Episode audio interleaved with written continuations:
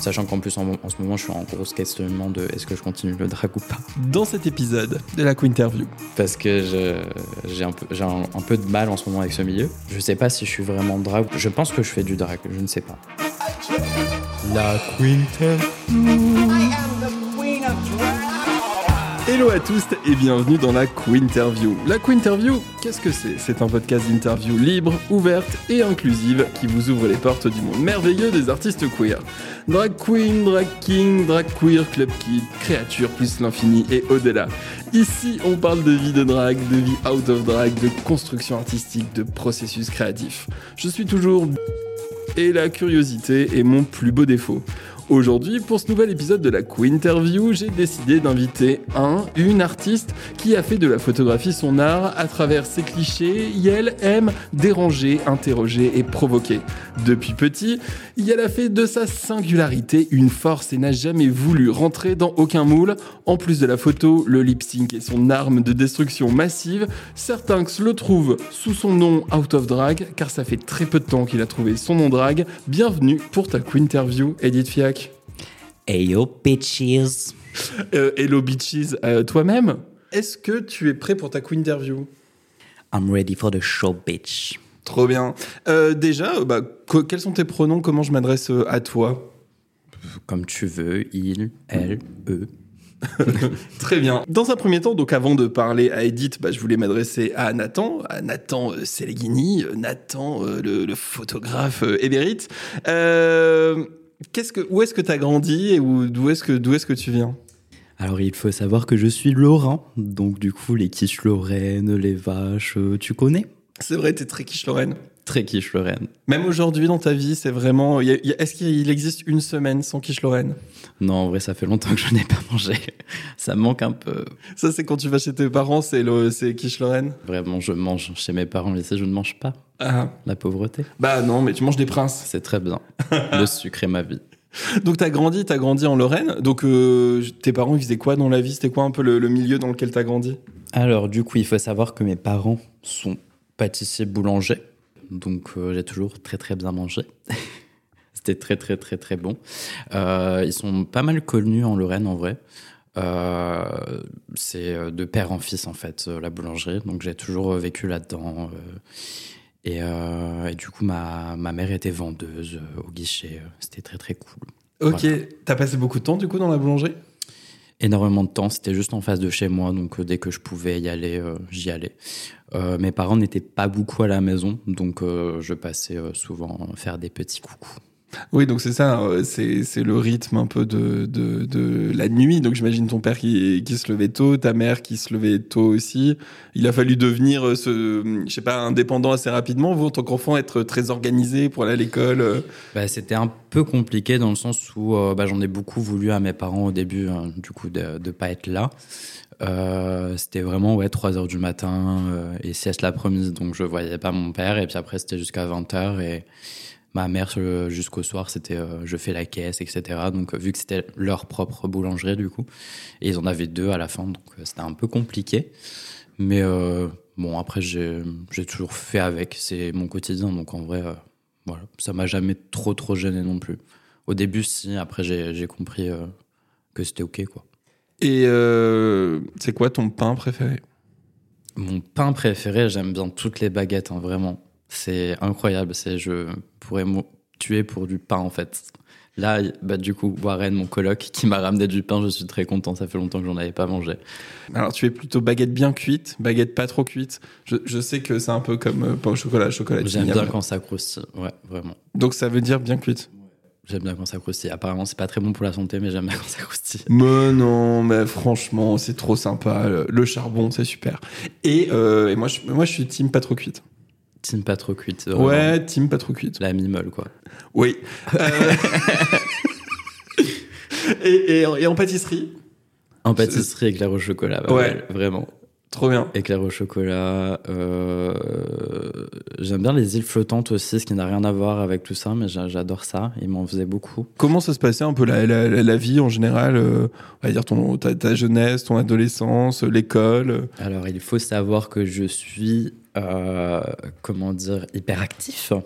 Donc c'était un peu compliqué dans le sens où euh, bah, quand je faisais euh, par exemple mes devoirs à l'école, etc., j'étais toujours, toujours, tout était fini très vite. Donc du coup il fallait toujours m'occuper. Si j'étais pas occupé, je foutais le bordel parce que bah il fallait que je fasse quelque chose. Et encore aujourd'hui, je déteste ne rien faire. Il faut que je sois occupé, que je fasse des choses. Sinon, ça ne va pas. Du coup, c'était un peu, un peu compliqué parce que bah, j'étais voir beaucoup de, de psychologues à cause de ça, parce qu'on savait pas trop ce que c'était, on, on comprenait pas pourquoi j'étais comme ça, que je réagissais comme ça, que j'étais aussi euh, assez énervé contre la vie du coup, parce que mes parents n'étaient pas là, enfin que qui, passaient moins de temps avec moi, même s'ils me donnaient beaucoup d'amour, hein. mais juste ils passaient moins de temps avec moi, donc j'étais un peu énervé contre tout.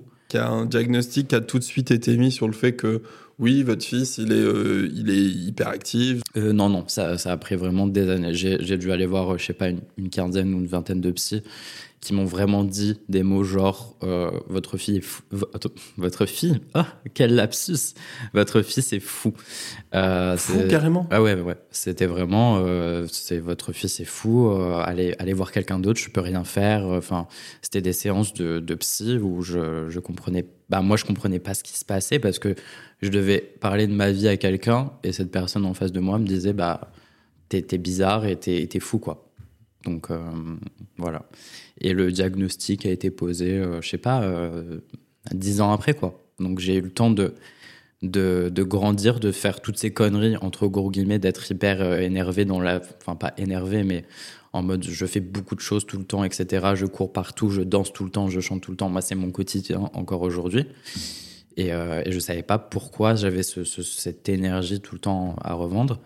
Et après, il y a juste une, une dame comme ça qu'on a rencontrée très très cool du coup, parce que j'étais très traumatisé par les, psys juste avant. On avait fait une grosse euh, partie de ma vie, on a été voir beaucoup de psys. Après, ça s'est arrêté. Et après, on a vu cette dame, du coup, c'était un peu la, dernière chance, entre guillemets, en mode, bah, qu'est-ce qu'on fait de toi après, quoi. Et du coup, on a été voir cette dame qui nous a, qui nous a juste expliqué, en fait, que, bah, c'était, euh, que j'étais hyper actif, etc., que ça pouvait se calmer ou se soigner avec des médicaments. Donc, on a essayé un traitement qui n'a enfin qui a marché, mais du coup j'étais vraiment amorphe. Enfin j'étais en classe, euh, je répondais plus, j'étais fatigué, j'étais tout le temps crevé. Quel âge à peu près? Je sais pas, je devais avoir. Euh, moi j'ai commencé euh, à aller voir le psy, je pense vers, je sais pas, 7-8 ans, parce qu'on s'est, on, s'est bien rendu compte qu'il y a un truc qui, enfin pas un truc qui allait pas parce que c'est pas c'est pas ça, mais que quelque chose était différent, on va dire. Et et du coup, ouais, 7-8 ans. Et puis, du coup, ça a duré une dizaine d'années. Puis, j'ai été voir cette dame. Bon, il y a quand même le, le diagnostic s'est posé euh, au cours des années. Et du coup, il y a cette dame qui nous a dit, oui, non, mais en fait, il est juste hyper actif. Il faut juste faire des. C'est déjà on a essayé les médicaments du coup, donc ça n'a pas marché. Donc c'était, euh, enfin les effets secondaires, je les ai tous eus. C'était euh, tentative de suicide. Ah ouais. Euh, c'était c'était euh, idée noire, tentative de suicide, du mal à dormir, du mal à manger aussi. Donc j'étais, euh, il y a un, gros moment de ma vie où j'étais anorexique parce que bah je mangeais plus rien, j'étais amorphe, je, je, je, trouvais plus goût à la vie entre guillemets. Un peu compliqué quand même quand t'es euh, quand es jeune quoi. Bah quand t'as genre 7-8 ans et que t'as juste plus envie de rien faire et que t'es bref. Et du coup, bon, on s'est rendu compte que c'était pas la bonne solution. Euh, et, du coup, après, on est passé à autre chose. Et après, on, a trouvé ce truc de faire des exercices physiques, etc., pour, euh, pour reconnecter le cerveau, entre guillemets. Mais elle disait, euh, pour que ça me calme, en fait, et que ça me canalise. Et du coup, bah après, je me suis mis à faire, à faire du sport, à faire des activités, à faire de l'art, etc. Et du coup, c'est ça qui m'a vraiment canalisé, on va dire. Mais c'était c'était pas mal compliqué. Parce que du coup, après, j'ai avec, euh, avec tout ça, euh, j'ai eu beaucoup de problèmes avec mon corps, parce que j'étais euh, très maigre et très anorexique pendant un temps de ma vie, jusqu'à presque aller à l'hôpital pour me faire intuber, du coup, parce que je ne me nourrissais plus. Et, et, du coup, après, ça a changé du tout au tout. J'ai commencé à remanger, mais manger énormément parce que bah, mon père est boulanger pâtissier, donc viens, goûte, etc. Dis-moi ce que tu en penses, etc. Viens manger un éclair au chocolat. Du coup, c'était un éclair au chocolat tous les, tous les jours, donc c'était un peu compliqué. ouais, compliqué, mais quand même la chance. Mais très cool. En vrai, la fontaine au chocolat, hein, ma belle. J'avais, bah, mon père était chocolatier aussi, et du coup, il faisait lui-même ses propres chocolats. Donc, euh, bah, il y avait la fontaine à chocolat et le oh chocolat. Donc voilà. Donc j'étais euh, très anorexique. Enfin, on va dire anorexique, pas très anorexique, anorexique parce que bah, c'était soignable et c'était vraiment à la limite, quoi. Et après, bah, c'était euh, presque de la, de la boulimie, quoi. Enfin, je mangeais, je mangeais, je mangeais pour manger mes sentiments, en fait. euh, le fait que j'allais pas bien et que ça se passait pas bien avec mes parents, etc. Et, euh, et du jour au lendemain, bah, ma famille a commencé à me dire euh, T'es un, peu- t'es un peu gros, quoi. Il faudrait que tu arrêtes de manger. Donc, moi, j'ai pris au pied de la lettre et du coup, j'ai commencé à, à me restreindre à nouveau. Du coup, plus manger de chocolat, de coca, boire de coca, etc. Enfin, tous ces trucs dans le genre. Et puis, euh, bah, ça a refait l'effet inverse. Donc, euh, j'ai pas arrêté de faire le yo-yo euh, toute ma vie avec, euh, avec mon poids. Encore aujourd'hui, c'est un peu compliqué. Et du coup, bah voilà, mon enfance. Ok. Et, au- et aujourd'hui, le, le fait d'avoir eu un, un diagnostic, d'avoir réussi à mettre des mots sur tes mots, euh, est-ce que, est que ça, ça aussi t'a aidé à aller mieux et à dire, ok, euh, bah en fait, c'est ça, je sais maintenant comment je peux faire pour que ça aille mieux ou comment euh, analyser des situations? Ça m'a aidé sans non plus trop m'aider parce qu'en fait j'ai tellement vécu avec ça. Le fait que je je sache pas ce que j'ai entre gros guillemets et pourquoi je suis comme ça. Donc j'ai juste vécu ma vie telle qu'elle était. C'est sûr que le jour où on m'a dit que c'était euh, c'était pas de ma faute entre gros guillemets et que c'était pas de, de ma propre raison de, de foutre tout le temps la merde ou de d'être tout le temps énervé ou en colère parce que c'était tout enfin toutes mes émotions étaient hyper exacerbées. C'était quand j'étais triste, j'étais vraiment très très triste. Quand j'étais énervé, j'étais très très énervé jusqu'à euh, donner des coups de poing contre les murs. Quoi. C'était vraiment euh, vénère.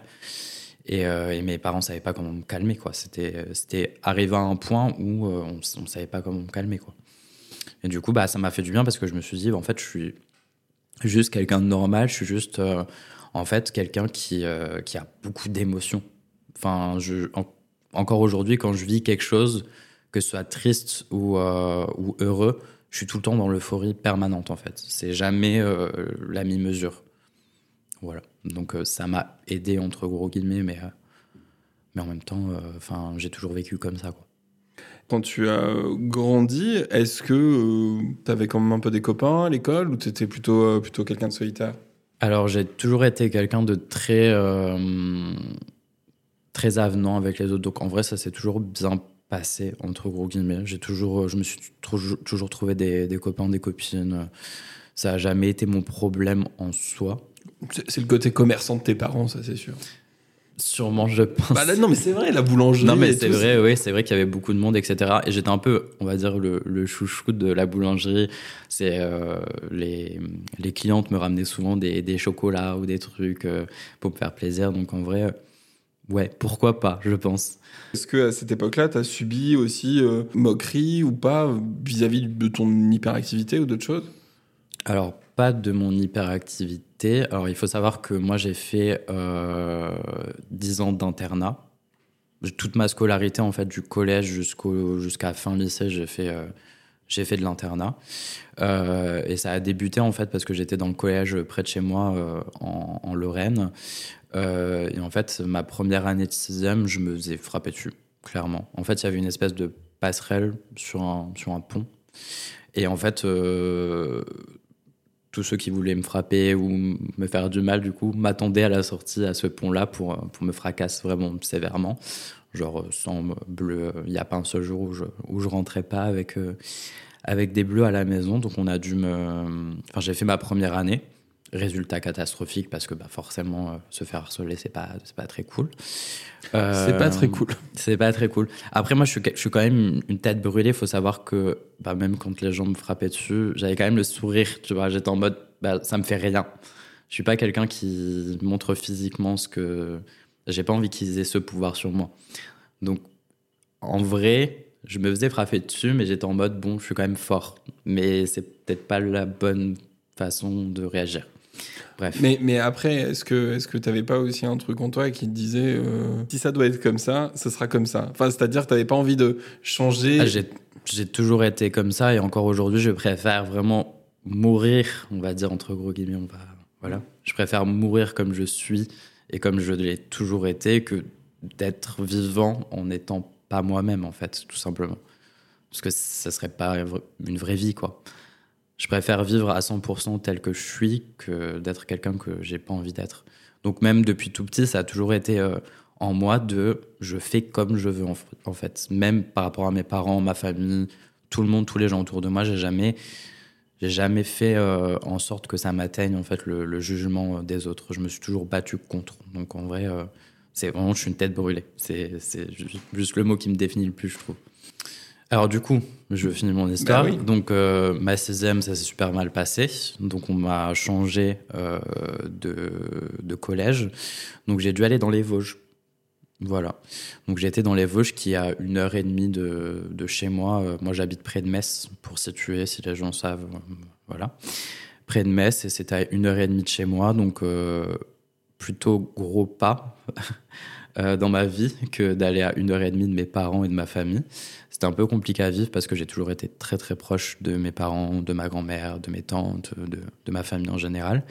Et de partir comme ça tout seul, euh, bah, en sixième quoi. Mm. Donc euh, internat euh, avec des gens que je connais pas, euh, une école énorme. Alors que j'étais toujours habitué à quelque chose d'assez restreint parce que passer des, des, des petits, des petits collèges de, de, de village, quoi, tout simplement. Euh, RPZ de la Lorraine. Euh, et du coup, bah, j'arrive dans ce grand truc où je connais personne, euh, où, où je suis en internat. Donc, du coup, ça veut dire que la journée, je suis à l'école, le soir, je dors à mon école. Donc, ce qui peut être un peu déroutant pour un enfant, on va dire. Et surtout, tu te retrouves dans la chambre avec des gens que, que tu n'as peut-être pas envie d'avoir dans ta chambre, on va dire. Donc, voilà. Ok. Et ça t'est beaucoup arrivé de te retrouver avec des gens que t'avais pas envie d'avoir dans ta chambre? Ça m'est arrivé. Après, encore une fois, tête brûlée oblige. Euh, en vrai, euh, voilà, je fais toujours euh, à ma tête et, j'ai réussi avec beaucoup, beaucoup de, de, travail à avoir ma chambre personnelle. Voilà. Waouh Grand luxe Grand luxe. Du coup, les, bah, comme les. Moi, j'étais quelqu'un J'étais pas très bon à l'école, vraiment pas du tout. Mais par contre, je m'entendais bien avec les surveillants, etc. Donc euh, en vrai, on s'est toujours arrangé pour, euh, pour que je me retrouve euh, bah, tout seul dans ma chambre pour pas que je me fasse embêter par les autres. quoi. Et en étant pas très très bon à l'école, comme tu disais, est-ce que tu te tu avances vers, on va dire, un cursus classique ou est-ce qu'il y a un moment où tu changes, tu changes un peu de braquet ou avec tes parents vous dites bon en fait peut-être qu'il faut changer de de voix et faire autre chose de plus concret? Alors de la, du coup de la sixième jusqu'à la troisième, c'était catastrophique au niveau des notes. Je m'en sortais bien avec euh, mes amis, etc. Bon, j'avais des amis, c'était bien, c'était cool et tout. Mais euh, vraiment de sixième jusqu'à la troisième, c'était super compliqué au niveau des notes euh, de l'école. J'étais vraiment un bon à rien, comme disaient les, les, profs tout simplement. Il y a même une prof une fois qui m'a dit que je ne ferais absolument rien de ma vie. Bref. C'est bien, c'est encourageant, euh, très les profs, comme ça. Très cool. et, euh, et, du coup, bah, je suis arrivé en, en, troisième, truc horrible, la troisième, parce que bah, tu es obligé de choisir ta vie, en fait. Genre, on te met devant euh, une euh, comment ça s'appelle quelqu'un qui choisit ton destin là euh moi je, je, sais pas j'avais envie de, de, parler de Morpheus dans Matrix avec pilule rouge pilule bleue genre euh, c'est comme ça que tu choisis ton avenir. c'est un peu ça bah, la meuf qui te dit bon bah qu'est-ce que tu veux faire est-ce que tu veux aller à droite ou à gauche ben tu sais pas trop et puis bah moi comme j'étais très peu doué à l'école il n'y avait pas beaucoup de choix on va dire pour moi. C'était plus en mode c'est où tu vas travailler directement sans passer par la, case euh, retourne en cours, ou sinon tu trouves quelque chose dans vraiment lequel tu t'épanouis, quoi. Mais c'était euh, c'était vraiment. Enfin, moi je ne trouvais pas du tout, je savais pas du tout quoi faire. Et, c'est à l'époque là où j'avais justement commencé à faire de la photographie à peu près à 12-13 ans, on va dire. J'ai commencé à faire des, des, photos au collège. Et du coup, je, je me suis rendu compte que j'étais quelqu'un quand même d'assez artistique, on va dire. Puis euh, à l'époque aussi, quand j'étais petit, je faisais beaucoup de, dessins, etc. Enfin, ça a toujours été un peu euh, mon échappatoire, le dessin, l'art en général, les jeux vidéo, beaucoup. Euh, et du coup, j'arrive à ce choix cornélien, qu'est-ce que je vais faire de ma vie, etc. Donc on a choisi pour moi. Donc ce serait ébéniste, donc en ébénisterie. Faire des meubles. C'est ça, marqueterie, meubles, etc. Et en fait, euh, moi, j'avais toujours euh, vu l'ébénisterie comme euh, juste de la marqueterie. Alors, il faut savoir que la marqueterie, c'est vraiment juste pour comment dire, décorer les meubles. Mais tout ce qu'il y a avant, c'est construire le meuble. Donc je suis arrivé dans cette école. On m'a mis une planche et une scie dans les mains.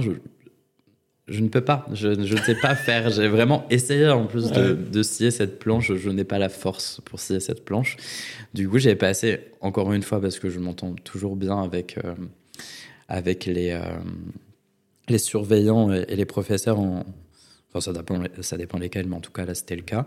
Du coup, bah, j'ai passé euh, six mois à ne pas aller en, en cours euh, d'ébénisterie, parce que ça ne me plaisait pas du tout et c'était horrible. Donc, je lisais des, des, livres sous le préau. Génial euh, comme, comme vie d'étudiant. Tu lisais quoi? Je crois que c'était Hunger Game, des trucs dans le genre, vraiment. Des trucs vraiment très, très cool. Et quand tu parlais de jeux vidéo, tu jouais à quoi? Euh, à l'époque, j'ai toujours été assez fasciné par, euh, par tous les Mario. En fait, j'ai fait tous les Mario sur les DS, etc. J'ai eu la Wii, enfin bref. Après, ça a été un peu plus, euh, un peu plus gore, donc euh, Resident Evil, Bioshock, etc. pour, que, pour ceux qui savent, savent. Donc j'étais j'étais en mode, bah, je vais pas en cours en fait, je vais pas aller en cours parce que ça ne me plaît pas. Et puis de toute façon, et c'est surtout aussi l'accoutrement qui ne me plaisait pas, l'accoutrement, l'ambiance, parce que c'était très euh, bah, masculin, hein, tout simplement. Il y avait genre une meuf, deux meufs, une meuf, je pense, dans toute la promo. Genre, il y avait une quarantaine de personnes et il y avait une meuf, quoi. Donc, euh, moi, me retrouver avec des mecs, c'était pas trop, euh, pas trop mon, trip, surtout que j'étais toujours en internat, donc c'était vraiment très concours de beats concours de, de beat dans les chambres, donc c'était euh, génial. Donc euh, bah, je me suis vite cassé de là, parce que ma mère en fait euh, m'a pas trop donné le choix, mais en même temps je leur, je leur remercie beaucoup. elle m'a dit bah, tu vas faire de la couture. Voilà, donc elle a commencé à m'inscrire dans une école de couture. Donc, donc elle a choisi un peu pour toi en se disant... Peut-être que ça lui plaira. Vraiment, clairement. Elle m'a pas demandé mon avis, elle m'a dit écoute, là ça va pas du tout c'est vraiment là tu, tu, refais la même chose qu'au collège c'est pas possible enfin on peut pas te laisser comme ça donc c'est où tu vas travailler ou on, te met en couture donc j'ai fait j'ai jamais j'ai jamais cousu de ma vie j'ai toujours vu ma, ma mère coudre j'ai jamais cousu ma, de ma vie j'ai jamais pris un fil et une aiguille dans, dans mes mains vraiment jamais mais elle a senti que c'était potentiellement un truc pour toi je sais pas je sais pas comment elle a fait vraiment mais les mamans c'est un truc de ouf hein. c'est les mamans ça je sais, ça a toujours raison, une maman. Je sais pas pourquoi, mais ça, ça a toujours raison. Il faut toujours les écouter. Du coup, bah, je me suis dit, bah, pourquoi pas Ça peut être cool. Donc, je suis arrivé dans un lycée euh, plutôt cool, euh, très loin de chez moi, encore une fois, parce que bah, j'accumule. J'ai vraiment passé, euh, je sais pas, 10 ou 12 ans en internat. J'ai jamais fait une, une, école à côté de chez moi. du coup, c'était encore plus dans les Vosges profondes. Vraiment, encore plus de vaches, encore plus de champs. et, euh, du coup, j'arrive dans cette école euh, bah, très très cool, où je rencontre plein de gens incroyables, euh, bah, parce que je suis enfin avec des gens euh, qui ont les mêmes, les mêmes attraits pour moi que que j'avais à l'époque, donc tout ce qui est euh, la mode, j'aimais bien m'habiller bien, j'aimais bien regarder euh, un petit peu des, déf des, défilés, etc. Donc j'avais déjà ce goût-là, même si la couture, c'était pas, pas du tout fait pour moi. Je dessinais déjà des vêtements, mais en même temps, je... je... Oui, tu ne voyais pas forcément les faire ou... Non, ça m'intéressait pas plus que ça, et j'y avais même jamais pensé, en fait, tout simplement. Et du coup, j'arrive dans cette école où, euh, bah, vraiment, c'est la délivrance totale. C'est, j'arrive dans un endroit où, où où je suis avec vraiment des gens qui me comprennent et qui ne me jugent pas euh, pour ce que je suis. Parce qu'il faut savoir que bah, toutes ces années de collège, de lycée, etc., moi j'étais vraiment la seule personne qui se maquillait. Oui, on va, on va, on va y venir. On, va y venir. J'étais la seule personne qui se maquillait, j'étais la seule personne qui s'habillait un peu bizarrement, donc avec, euh, par exemple, mon premier look ever, euh, un peu féminin, on va dire, c'était un leggings un leggings Galaxy Léopard avec des Doc Martens et un pull euh, Lyon Galaxy. Incroyable. Voilà. Donc ça, c'était au collège, du coup. Et, euh, et c'est vrai que bah, j'ai toujours été comme ça, en fait. Ça, ça, ça s'est jamais posé comme question de, justement, de... Voilà, il n'y avait pas de genre dans les vêtements, il n'y avait pas... J'ai, je me suis toujours habillé comme je voulais. Euh, mes parents n'étaient pas très contents de ça, clairement, mais je me suis toujours habillé comme je voulais. Et du coup, j'arrive dans ce lycée où je peux vraiment être moi-même, me maquiller et m'habiller comme je veux et tout va bien. Et surtout avec les résultats scolaires qui augmentent. Parce qu'il faut savoir que quand on fait quelque chose qui nous plaît vraiment, ben on passe de 8 de moyenne à, je sais pas, 16, 17. J'étais le meilleur de la classe, donc c'était plutôt cool. Trop bien. Ouais. Bah, ça, doit être, ça doit être bien aussi de se, sentir à un moment pas nul dans un truc bah, C'est sûr que de passer des années avec des, profs qui te disent mais de toute façon tu n'y arriveras jamais, mais on comprend pas pourquoi tu comprends pas, on, fait tout ce que tu peux pour, pour on fait tout ce qu'on peut pour, pour t'aider, mais en fait ça ne marche jamais. Enfin, et c'est ça, j'avais toujours l'impression euh, d'être le problème, alors que c'est pas moi le problème, mais c'est plutôt tout ce qu'il y a autour. Par exemple, euh, vraiment au niveau orthographe, euh, je, je, je peux pas, mais c'est parce que je suis dysorthographique et Enfin, il y a plein de trucs comme ça qui font que, bah, en fait, c'est hors de mes capacités. Alors, bien sûr, je peux, euh, je peux évoluer et aujourd'hui, je, pratique justement pour pallier à tout ça. Mais euh, c'est pas en disant à quelqu'un que, euh, que tu es une grosse merde et que tu n'y arriveras jamais que, que la personne y arrivera. C'est en l'encourageant, quoi qu'il arrive. Et du coup, je suis arrivé dans ce lycée-là où, où, justement bah, les professeurs étaient en mode nous pousser vers l'avenir, quoi, pas nous rabaisser, tout simplement. Est-ce que tu peux me parler du dilemme Lady Gaga ou appareil photo? Alors du coup, il faut savoir que je faisais déjà de la photo avec l'appareil de mon père. Donc c'était souvent des autoportraits. C'était vraiment l'ère Facebook. C'est Facebook, euh, il n'y avait pas encore Instagram. Donc je postais euh, des trucs pas ouf, hein, en vrai. juste des autoportraits de moi euh, maquillés, tout simplement. Euh, avec un appareil photo, l'appareil photo de mon père. Il en avait un peu marre que je le vole. Donc en fait, le dilemme dans la vie, c'était ou pour ton anniversaire, tu as un appareil photo, ou tu vas voir Lady Gaga en concert, qui était à peu près le même budget. J'étais en mode, mon Dieu, genre, que faire? Du coup, j'ai choisi l'appareil photo, malheureusement, ou heureusement, je ne sais pas, parce que j'aurais bien voulu voir ce concert de Lady Gaga. Mais bon, bref. Euh, du coup, j'ai choisi l'appareil photo. Donc, j'ai commencé euh, vraiment à continuer euh, à faire de la, photographie, à maquiller, etc. Et du coup, la première fois que je me suis maquillée, mes parents n'étaient pas trop d'accord. Et, en fait, ils voulaient pas m'acheter de maquillage du tout. Et ma mère, c'est pas une personne qui se maquille beaucoup, donc j'avais pas de maquillage autour de moi. Et du coup, j'ai commencé à me maquiller avec de la peinture. Voilà, donc de la peinture à l'huile donc le truc qui ne s'enlève pas. Donc, euh, on peut le dire, une mauvaise idée Une très mauvaise idée, du coup. De l'acrylique, du coup. Très mauvaise idée. Euh, très mauvaise idée parce que le premier maquillage que je me souviens avoir fait un peu, euh, un peu what the fuck, on va dire, c'était un teint vert en acrylique. Voilà. Ça met combien de temps à partir un teint vert en acrylique sur le visage? je, je sais plus, mais j'ai un trauma en moi qui se souvient de moi en train de frotter mon visage et que ça ne partait pas. Voilà. Pierre Ponce? Pierre Ponce. Mon père m'a conseillé Pierre Ponce, c'est vrai. Il faut savoir que j'ai toujours vraiment été comme ça. C'est vraiment, je fais les choses de mon côté sans le dire à mes parents. Et après, j'arrive en mode, aidez-moi. Donc, ils ont commencé, du coup, à, à m'acheter euh, du maquillage. Mais alors, euh, donc tu disais, la, voilà, la photographie et le maquillage sont deux choses qui sont arrivées un peu en même temps dans ta vie. C'est-à-dire que bah, pour te photographier, il fallait te maquiller. Pour, euh, et du coup, bah, pour aller plus loin dans la, dans la photographie, bah, du coup, fallait s'acheter du matériel, etc. pour encore plus se maquiller, faire encore plus de choses. Mais déjà, dans les premiers temps, juste le fait de se maquiller, euh, qu'est-ce que tu que tu recherchais ou qu'est-ce que tu faisais avec ce, avec ce maquillage? Alors, je me, je me, souviens que la personne qui m'a vraiment initié au maquillage, on va dire, ou la première fois que j'ai vu un, un, homme se maquiller, c'était euh, mon premier copain. Voilà, tout simplement, qui, euh, qui était plus âgé que moi. Je crois qu'il avait 17 et moi, je devais avoir 13, un truc dans le genre. Du coup, c'était mon premier copain et euh, bah, je me souviens qu'il mettait du fond de teint, juste du fond de teint comme ça pour corriger un petit peu les, les imperfections. Moi, ça m'a jamais intéressé de corriger mes imperfections. Enfin, elles sont là et c'est tout. Euh, quand j'ai eu un petit peu d'acné, bon, bah voilà, du fond de teint et c'est tout. On n'en parle plus. Mais sinon, c'est pas quelque chose qui m'intéressait vraiment. Mais je me suis dit, ah, en fait, un, mec, ça peut se maquiller. Ok, bah trop cool. Euh, bah allons-y. Du coup, j'ai commencé euh, justement à faire ça avec, je sais pas, de la craie, de, de l'aquarelle, de la gouache. Enfin, j'ai fait plein de tests et d'expériences parce que mes parents ne voulaient pas m'acheter de make-up.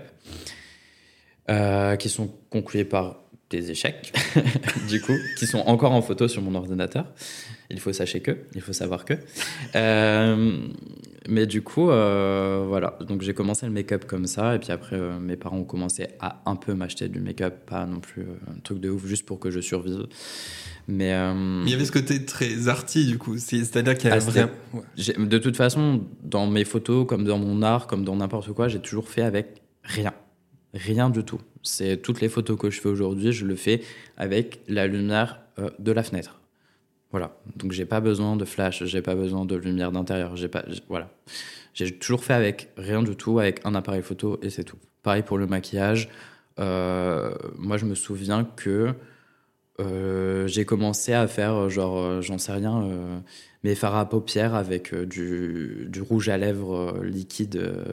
Enfin, voilà, j'ai toujours été euh, en mode bon, j'ai pas ce que je veux, donc j'essaye de faire avec ce que j'ai. Tu te débrouilles, enfin, tu crafty quoi. Crafty de ouf. C'est vraiment, ça a toujours été comme ça. C'est, je me souviens de moi vraiment, mon premier appareil photo, euh, c'était euh, un appareil photo. En fait, il fallait le mettre sur pied, appuyer sur le bouton, faire la, la mise au point, et je courais en fait pour me prendre en photo. Voilà, ça c'était mon quotidien pendant, je sais pas, 5 ans. Du coup, j'appuie sur le bouton, je vais prendre ma pause. c'est flou, on recommence. C'est pas flou, c'est cool. Euh, voilà. Et c'était quoi alors ce tout premier appareil photo, ton tien à toi? C'était un Nikon euh, très très lourd. Il était horrible parce que vraiment dès que tu le prenais dans les bras, c'était euh, ouais très lourd, pas, pas très pratique. Voilà. Et quand tu fais de plus en plus de photos, qu'est-ce qui te plaît, qu'est-ce qui t'active? Et qu'est-ce que bah, je sais pas, qu'est-ce que tu trouves là-dedans qui t'excite au, quotidien? Euh, bah, je pense, euh, je pense que euh, c'est vraiment créer de nouvelles choses. J'ai jamais été très intéressé par le résultat final, on va dire. Je m'en suis rendu compte après de ça. Mais je pense que c'est vraiment la création en elle-même qui est intéressante et pas le résultat final.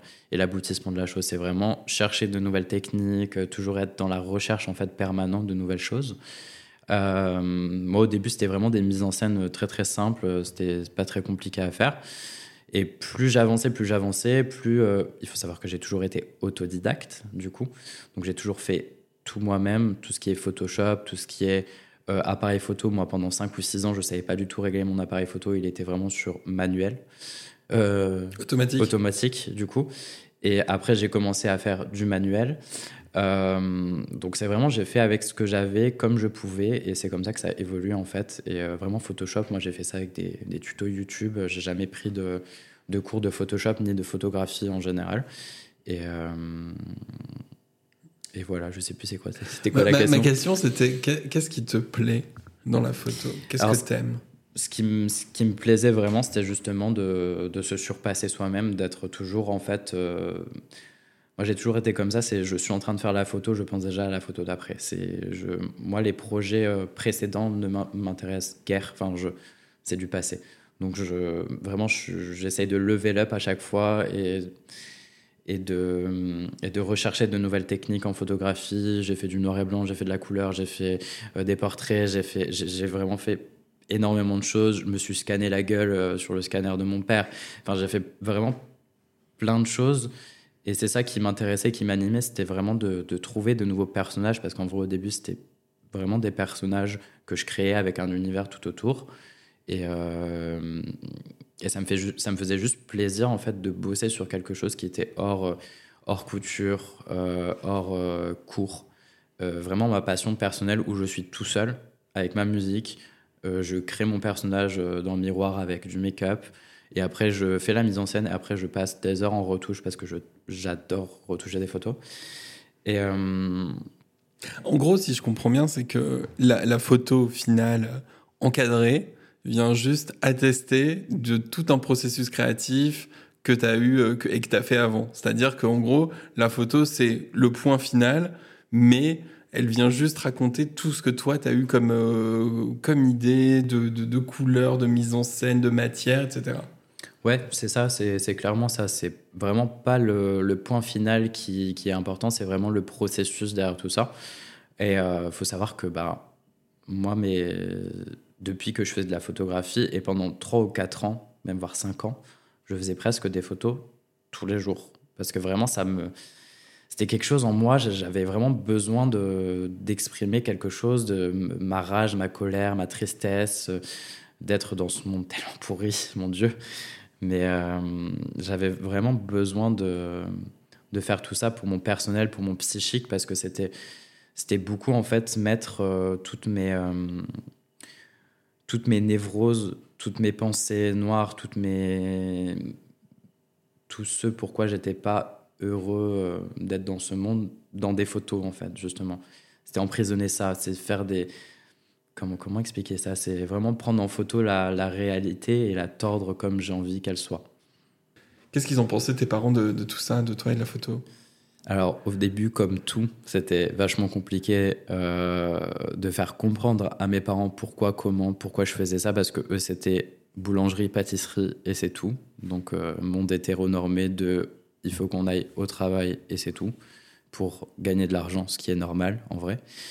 Et euh, ne pas penser à son côté personnel et psychique. Et moi, c'était pas en réflexion à l'époque là, mais juste j'étais dans le mode bon, ça me fait du bien, donc je fais ce qui me fait du bien, tout simplement. Et, euh, et du coup, bah, c'est avec beaucoup, beaucoup d'années de travail qu'ils ont commencé à, à, comprendre pourquoi, comment. Parce qu'au début, c'était plutôt en mode, bon, ça te rapportera jamais d'argent, donc arrête. Ça ne te fera jamais vivre, donc arrête. Et pareil pour le maquillage. Hein. Le maquillage, c'était hyper compliqué. Au début, c'était en mode, non, mais euh, les mecs, ça se maquille pas. Même pour les vêtements, etc. Moi, je me, je me, je me souviens de ma mère qui me disait... Euh, je suis désolé, mais je peux pas sortir avec toi dans la rue comme ça. Euh, mon père, ça a jamais été trop ça. Mon père, il s'en fout, il, il vit, il est là. il est très gentil, bonne patte, etc. C'est plutôt ma mère qui s'est toujours hyper inquiétée pour moi. Et du coup, qui m'a toujours dit fais attention à ce que tu fais, fais attention à ce que les gens vont penser de toi, etc. Donc, ça, c'était vraiment très dans le il faut faire attention à ce que les gens pensent autour de nous, parce qu'elle-même est comme ça. C'est quand on va chez elle, il faut que tout soit propre. Si, si c'est pas propre, c'est personne ne rentre chez nous. Ça a toujours été comme ça. Et, euh, et du coup, en fait, euh, c'est un travail permanent pour euh, vers l'acceptation, tout simplement. Et je pense que c'est bien de faire ça avec ses parents. Il faut les comprendre aussi. Il faut se dire que ils n'ont pas vécu dans la même époque que nous tout simplement, et que euh, et qu'ils ont aussi le droit d'apprendre et de faire des conneries. Parce que encore aujourd'hui, elle me sort des trucs, je suis en mode maman, s'il te plaît, genre. J'ai parlé de ça avec toi pendant des heures. Est-ce que tu pourrais faire un effort? Mais bon, c'est compliqué. C'est un fardeau, c'est sûr. Mais, mais si on ne le fait pas, personne ne le fait. Et c'est comme ça que les gens changent, en fait, tout simplement. Et euh, c'est comme ça que les gens comprennent. Et aujourd'hui, bah, c'est très, euh, très je suis venu sur Paris, je fais ma vie. Et puis ils sont très contents que ça me rapporte de l'argent, que je puisse vivre de ça. Et puis, euh, et puis, euh, et puis ils sont fiers de moi. Mais euh, ça a mis des années. Quoi. C'était vraiment, bah, Nathan, je vais pas te suivre dehors parce qu'en fait, les gens te regardent bizarrement et moi, ça, ça me va pas parce, que, euh, parce que oui, tu parlais de, de, tes tenues un peu exubérantes, on va dire colorées, festives, voilà, ta manière de t'habiller. Mais c'est que le maquillage pour toi, c'est un maquillage quotidien et c'est pas un, un, maquillage, on va dire, de jour, euh, boy look, machin, où je me suis fait un peu, un peu les poches, euh, un peu, un peu le teint. Non, c'est un maquillage qui est coloré, il y a du liner, il y a, y a plein de choses, quoi. Ouais, c'est vraiment mon quotidien. En fait, mon maquillage quotidien pourrait être le maquillage drag de quelqu'un, clairement. Mais, euh, mais voilà, donc c'est un peu compliqué de sortir avec moi pour, me, pour mes parents. Aujourd'hui, ça va beaucoup mieux, hein, tout, tout va bien. Mais c'est juste qu'il faut, c'est vraiment dans, apprendre aux gens, tout simplement. Donc toi, ton rituel, entre guillemets, pour sortir de chez toi, c'est... Euh, c'est tout, tout, de suite se maquiller, etc. Euh. C'est look et make-up. C'est vraiment, je, moi, c'est, c'est des choses comme ça qui. C'est ta, routine, c'est ta morning routine. C'est vraiment ma routine. J'aime juste foncièrement euh, me préparer. J'aime bien ça. Je prends pas énormément de temps. Je prends 30 minutes pour me make-upper et puis je cherche une tenue. Mais, euh, mais ça me fait plaisir et je prends du plaisir à maquiller et à, faire tous les jours des nouveaux personnages, encore une fois. Parce qu'il faut savoir que dans la vie, tout le monde joue un rôle.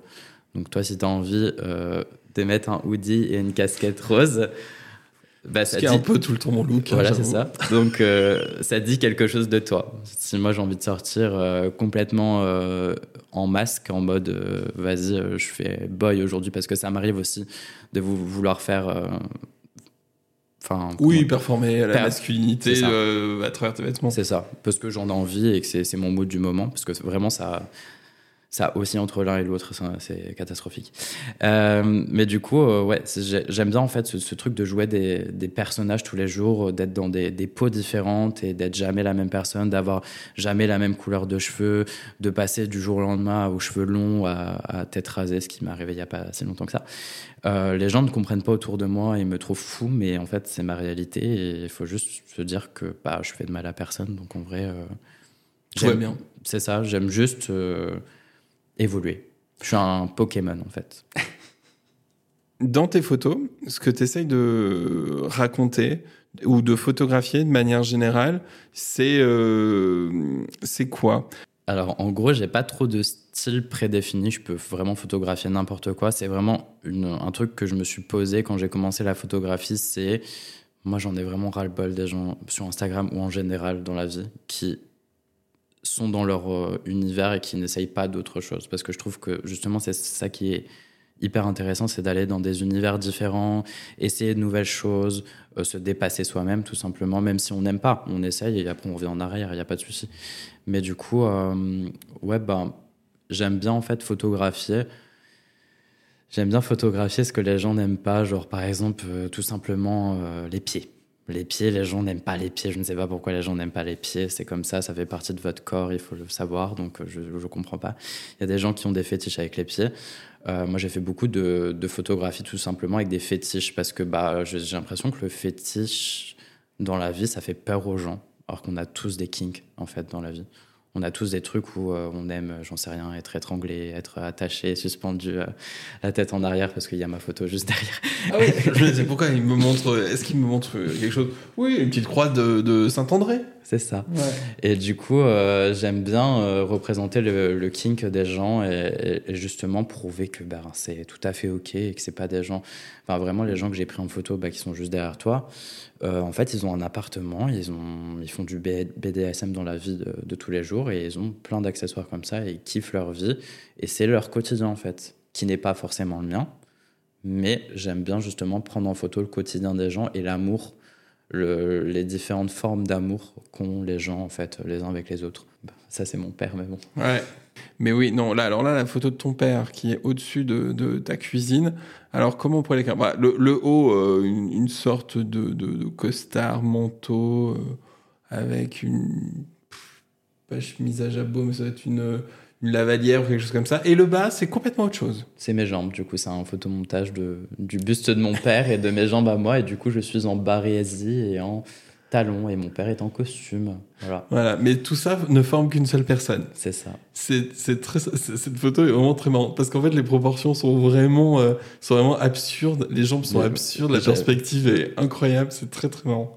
Mais c'est vrai que c'est vrai que tu es assez connu pour ça et moi je conseille aux, aux, gens d'aller euh, d'aller au musée. Quand je dis musée, c'est aller sur le compte euh, at euh, Nathan euh, c'est-à-dire que aller regarder, il y a vraiment des photos à l'infini et il y a de tout. Il y a vraiment il y a vraiment de de, de tout. C'est c'est c'est coloré, c'est parfois un peu étrange, un peu un peu bizarre, mais il y a vraiment de il y a de la il y a de la peinture parce que je pense que tu rends aussi hommage à certaines époques de ta vie qui dégoulinent sur des personnes. Tu as fait des photos de de saut à deux mus, il y a des photos très jolie photo aussi de ta grand-mère. Enfin, vraiment, euh, vous pouvez aller vous balader sur son compte comme au musée. Euh, vous pouvez passer une, bonne, euh, une bonne partie de la journée. C'est gentil. Bah non, mais c'est vrai. Et c'est vrai que j'aime bien vraiment aller dans des, univers différents et essayer de nouvelles choses et, et montrer aux gens des choses qu'ils sont pas habitués à voir et justement les sublimer pour que c'est j'aime bien quand les gens ont un peu peur de mes photos mais qu'ils aiment bien quand même les regarder c'est ça en fait, le truc qui est réussi, c'est justement, tu es en mode, mais what the fuck, qu'est-ce qui se passe? Et en fait, ah ben non, mais ça m'intéresse, je vais regarder un peu plus loin. Euh, j'aime bien ça, justement. Tes photos vont t'amener euh, à Paris, mais aussi à photographier des personnes du type euh, drag queen. Mais ça, on y revient juste après les questions de Mia. Euh, bah, car à la rédaction de la Queen Interview, j'ai une assistante éditoriale, éditoriale de l'extrême qui s'appelle Mia et elle m'aide à préparer l'émission. Salut Mia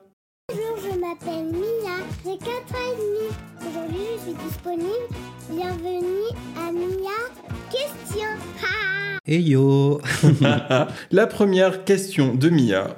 Bonjour Edith. Pourquoi tu t'appelles Edith Fiac Ah, elle est trop cute Mais bien sûr qu'elle est trop mignonne. Une enfant qui dit fiac, j'adore, mon dieu. Parce qu'en plus, après ça, elle a une deuxième question euh, qui vient.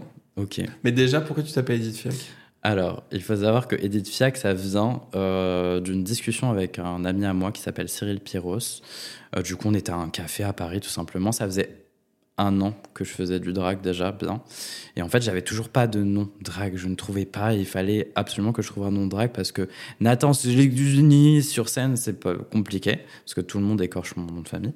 Tu l'as bien dit aujourd'hui, c'est bien. Et, euh, et du coup, il fallait trouver un nom. Je ne savais pas quoi prendre. Donc, euh, on a commencé à chercher, à chercher. Et moi, j'aime beaucoup Edith Piaf, vraiment. Genre, j'ai été j'ai écouté Edith Piaf toute mon enfance. Mes parents m'ont beaucoup fait écouter euh, de Edith, Piaf, euh, euh, Dalida, etc. Je suis vraiment, j'ai baigné dans ça. Et du coup, je me suis dit, mais il faut que ce soit classe, mais irrévérencieux à la fois, parce que je pense que je peux être un peu, pas hautain, mais un peu classe, et des fois, enfin souvent, très irrévérencieux. Et du coup, bah, Edith comme Edith Piaf et Fiac comme le cul, du coup. Oui, parce que Mia avait la suite de la question. Ça veut dire quoi, fiac? Du coup, fiac, euh, fiac, ça veut dire le cul, quoi. Vraiment. Et t'avais eu quoi comme autre idée de, nom? Ça a été quoi un peu le, processus avant d'arriver à Edith Fiac? Est-ce qu'il y a eu d'autres noms? Alors, il y a eu d'autres noms, sauf qu'ils n'ont pas été retenus. C'était euh, Marie Trottoir. Voilà, parce qu'il faut savoir que ma mère s'appelle Marie et que ma grand-mère s'appelle Marie. Et je me suis dit, bah, Marie Trottoir, en fait, trop cool. Et en fait, il faut savoir aussi que c'est une chanson d'Edith Piaf. Donc tout est lié. Ok. Donc Marie Trottoir, mais après on m'a dit bon, euh, tu peux pas, euh, tu peux pas t'approprier, euh, comment dire, la sexualité de quelqu'un, donc les travailleuses du sexe. Donc je me suis dit bon, ok, on fait autre chose. Mais c'est un bon nom, un bon nom trottoir, je trouve. C'est un nom cool, je trouve. Ouais. House of Trottoir, genre. Bah ouais, clairement, où il est jamais trottoir, tu vois. Ah non, tu peux en faire plein des jeux de mots avec euh, trottoir. Hein. C'est vrai. Mais je préfère... Mieux vaut trottoir que jamais. C'était nul à chier. Euh, tu te seras appelé Marie Trottoir, tu en aurais eu plein. Je pense, ouais, en vrai. Mais Edith Fiac, il y en a plein aussi, en vrai. Bah oui. Ouais. Mais j'aime bien House of Fiac. Ah, House of Fiac, c'est très sympa. C'est bien. J'en ferai peut-être jamais, mais j'aime bien. Et euh, il y avait sinon, bah, du coup, dans la même journée avec mon ami Cyril, où on a cherché mon, mon nom drag, on a beaucoup cherché, puis on est tombé sur Edith Fiac, donc on, s'est tapé un fou rire de 20 minutes à ce que les gens autour de nous qui marchaient dans la rue s'arrêtent pour nous demander si tout allait bien. Donc je me suis dit que c'était le bon nom. Et juste avant, du coup, il y avait bah, Edith Fiacre. Bon, c'est pas dingue. Voilà. Et euh, mon nom que j'avais euh, les un an avant de trouver mon nom drag, c'était euh, Chrysalix Gender. Voilà, c'est pas un jeu de mots. Donc euh, je trouvais que ça me ressemblait pas plus que ça. Oh, je trouve que Edith Fiac, ça te ça Edith Fiac, c'est bien. C'est vraiment genre un peu hautain et un peu irrévérencieux et un peu classe. J'aime bien. Et, euh, et c'est difficile de se faire appeler par son nom de drague. C'est tout de suite évident. C'est super compliqué, je trouve. Encore aujourd'hui, j'ai vraiment du mal à ce que les gens m'appellent parce que je, je, réponds pas tout simplement. On m'appelle Edith, Edith, et puis je suis en mode, ben, ben c'est pas moi, moi c'est Nathan, du coup. Donc c'est un peu compliqué de, de, de rentrer dans ce monde-là où tout le monde s'appelle par son nom drag. Il y a même des gens, je suis désolé, je vais vexer des gens, que je ne je, je connais pas leur prénom tout simplement parce que je les ai toujours appelés par euh, leur nom drag et je pense que dans quelques années, ça va être pareil pour moi. Euh, parce que bah, vraiment, tout le monde m'appelle Edith et je réponds pas souvent parce que je me souviens plus que je, m'appelle Edith Fiac du coup. voilà. c'est vrai que c'est marrant, mais c'est vrai qu'on n'y pense pas, on n'y pense pas assez. C'est qu'en fait, c'est deux, c'est deux personnes différentes et en même temps les mêmes, mais au final, tu avais quand même aussi, euh, quand tu créé euh, Edith, et on y reviendra euh, tout à l'heure, c'est que tu avais aussi un compte euh, qui était celui de Nathan Seligini, où tout le monde te connaissait sous ce nom-là, et où aussi, dans un premier temps, les gens ils te présentaient comme ça sur scène, même quand tu allais performer, parce que tu n'avais pas encore ce, ce nom-là. Et pourquoi il était important de dissocier les deux? Euh, bah, au début, j'ai commencé du coup à faire des performances en tant que Nathan Seligini. Mais après, je me suis dit que euh, c'était compliqué déjà de porter sur scène parce que ben, les, gens l'écorchent, c'est trop long. Et puis, euh, et puis tout simplement, c'est en dehors de ce que je fais dans la photographie. J'ai commencé à poster un petit peu des, des reels sur Instagram avec mes performances, etc. Mais les gens, ils comprenaient pas trop ce qui se passait parce qu'il y avait genre. Bah, quelqu'un qui faisait de la photographie, en plus qui faisait du drag, donc c'était pas très clair. Et même pour moi, c'était pas très clair parce que j'étais en mode. euh, je fais de la photo et en plus je vais sur scène et enfin je fais tout en fait. Je, je connais euh, l'envers du décor et en, même temps je le photographie. Donc, euh, et du coup, bah, j'ai dû dissocier les deux et c'était hyper compliqué de trouver un nom parce que, parce que je trouvais rien qui me convenait, tout simplement. Je trouvais pas des choses assez, euh, assez catchy, qui passent bien, qui soient assez. euh, et, euh, et du coup, on a trouvé ce nom-là, mais encore aujourd'hui, ouais, c'est compliqué euh, quand on m'appelle. euh, Enfin, c'est pas compliqué, je, je le comprends et je le sais, mais juste je réponds pas parce que bah, j'ai l'impression que c'est pas moi, en fait, tout simplement. Après, ça fait pas si longtemps que ça, ça fait genre euh, six mois. Donc en vrai, euh, tout à apprendre. Euh, Une nouvelle question de Mia. Combien de robes as-tu? Combien de perruques as-tu? J'ai pas beaucoup de robes et de perruques en vrai. Je suis pas. euh, Pourtant, on pourrait croire. hein. J'ai pas. Parce que moi, je, vais, je, vais- je, je t'ai vu euh, à ta soirée, la Drag, où tu fais à chaque fois des- l'introduction de l'artiste qui vient. Donc, c'est une soirée où il y avait 10, 11 artistes et tout. Et en fait, à chaque annonce des annonces d'artistes, il y avait soit une perruque différente, soit une robe différente. Alors, moi, j'ai trouvé que c'était à mourir de rire. Mais vraiment, mais juste, en fait, le fait de dire bonjour, tiens, allez, récupère tes trucs, merci, le suivant, c'est machin. Et en fait, à chaque fois, on se disait, tiens, avec quoi est-ce qu'elle va arriver cette fois-ci? Et du coup, je trouvais ça très sympa. Donc, euh, d'où la question de, de Mia, t'as combien de robes et t'as combien de perruques? Ah, les, les robes de quinceañera, là, je te jure, de, de, de, de- de- de- des 15 ans euh, mexicains, là, où t'es là, tu fais, mais ça- cette robe, elle est faite pour aller à personne. Et toi, la, la, perruque mal coiffée, ou pas coiffée, jamais coiffée de sa vie, plus cette robe de quinceañera, c'est incroyable. Ça te va hyper bien. Il faut savoir que je suis un peu punk, donc c'est vrai que j'ai un peu du mal avec les, les perruques hyper bien coiffées, hyper bien gelées. Ça, ça ne tient pas parce que je suis trop énergique sur scène, tout simplement. Donc, euh, ouais, du coup, euh, ouais, non, bah, j'ai pas mal de wigs maintenant. Je dois en avoir, euh, je sais pas, une dizaine.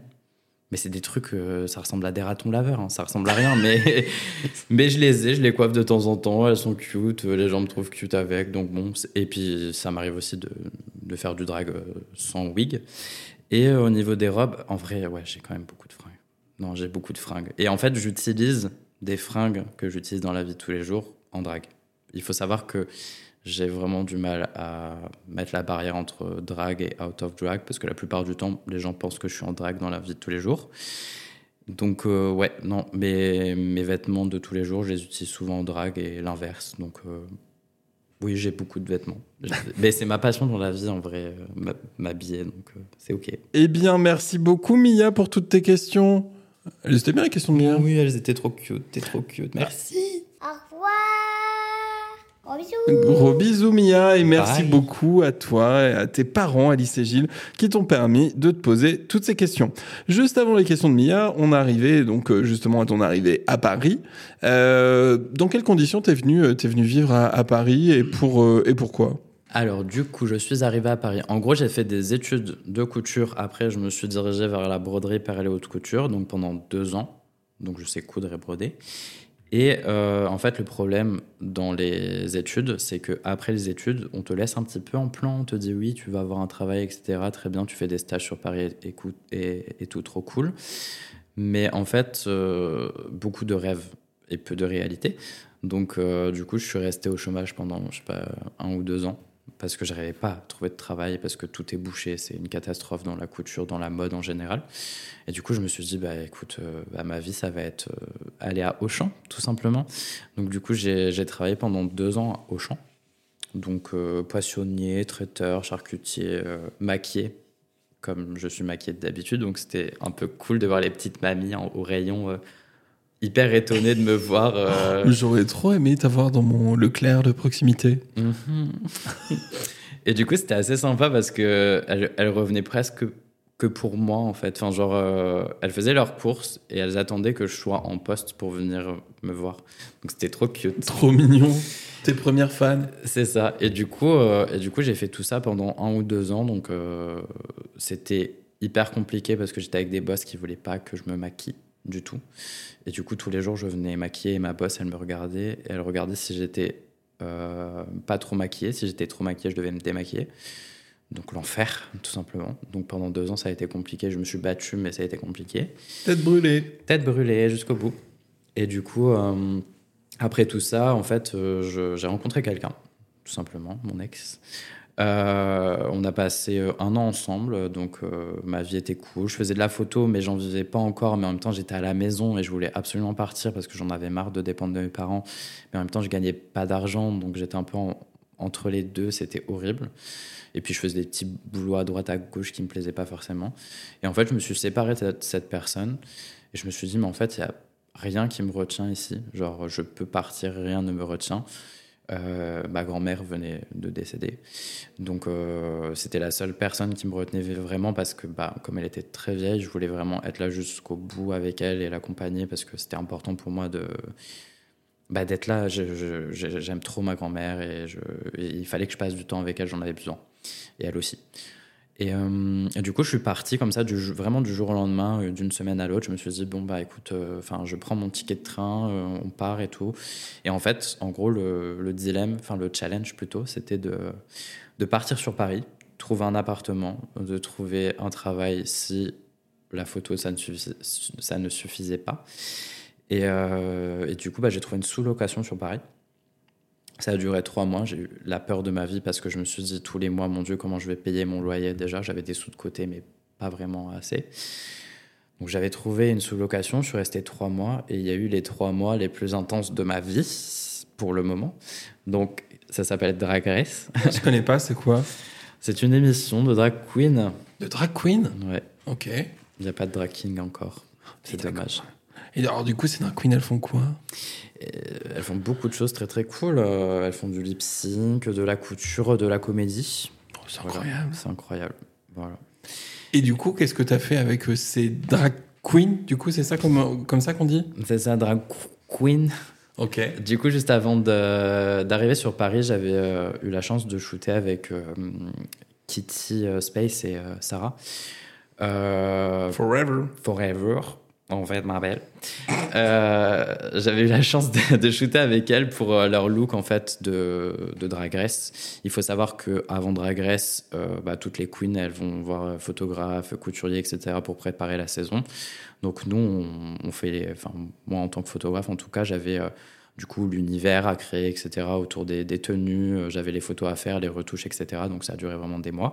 Donc j'ai eu ces deux personnes qui sont venues vers moi pour faire des photos. Donc ça m'a un peu instauré dans le milieu du drag, sachant que l'année dernière j'avais fait Ellipse, mais ça a été qu'une personne dans le, Mhm. dans le cast. Et du coup j'ai fait ces deux personnes et ces deux personnes ont parlé de moi à euh, à Pounani et Rose. Et après en fait ça a été la dégringolade. C'est vraiment tout le monde a entendu parler de mon travail. euh, dans Drag Race, en tout cas France euh, saison 2.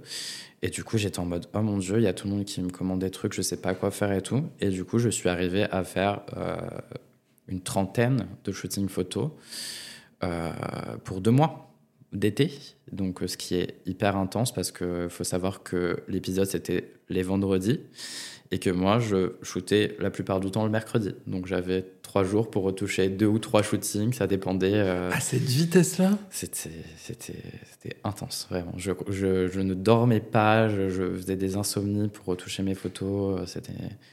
ah, moi, moi, je pensais que, que ces photos-là, elles pouvaient se faire entre le tournage et le, la, Ah la non, non, diffusion. c'est juste que j'ai non pas réfléchi. J'espère que l'année prochaine ce sera mieux si c'est, si c'est le cas. Mais en fait, Euh, si vous nous écoutez, c'est ça. En fait, écoutez. Il faut faire ça en avance. Et du coup, Sarah et Kitty avaient fait ça en avance. Euh, Kitty s'est beaucoup rattrapée parce que, bah, par exemple, elle m'a fait 6 ou 7 shootings pendant que la saison sortait. Donc c'était hyper intense. Et du coup, j'ai fait ça pendant deux mois, ouais, une trentaine de shootings. Et, et, du coup, après, j'ai trouvé un appartement avec mon colocataire Warren.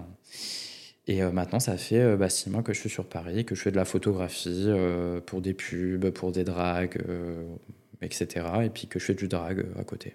Eh ben, euh, eh ben, je te souhaite d'en faire autant, si ce n'est plus pour la saison 3, mais d'avoir euh, des drag queens, c'est ça, tu disais, plus organisés. Queen, ouais, c'est ça. Et, euh, et, du coup, bah, on va parler de, toi. Quel est ton rapport au drag? On va dire ton histoire avec le drag. Quand est-ce que tu as découvert ça? J'ai été voir mon premier spectacle transformiste. Bon, j'en avais déjà vu à la télé en vrai mais euh, que j'ai vu en vrai, c'était le Rebecca Show, donc en Lorraine.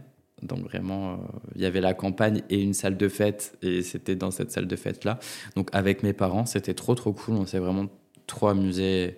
Et de voir que mes parents, c'est quand même incroyable ça. C'est mes parents, ils kiffaient voir cette meuf sur scène qui ressemblait euh, comme deux gouttes d'eau à Dalida performer, alors que moi, dans la rue, tous les jours en robe et en, make-up, c'était pas, pas ok, tu vois. Donc j'étais en mode, mais pourquoi?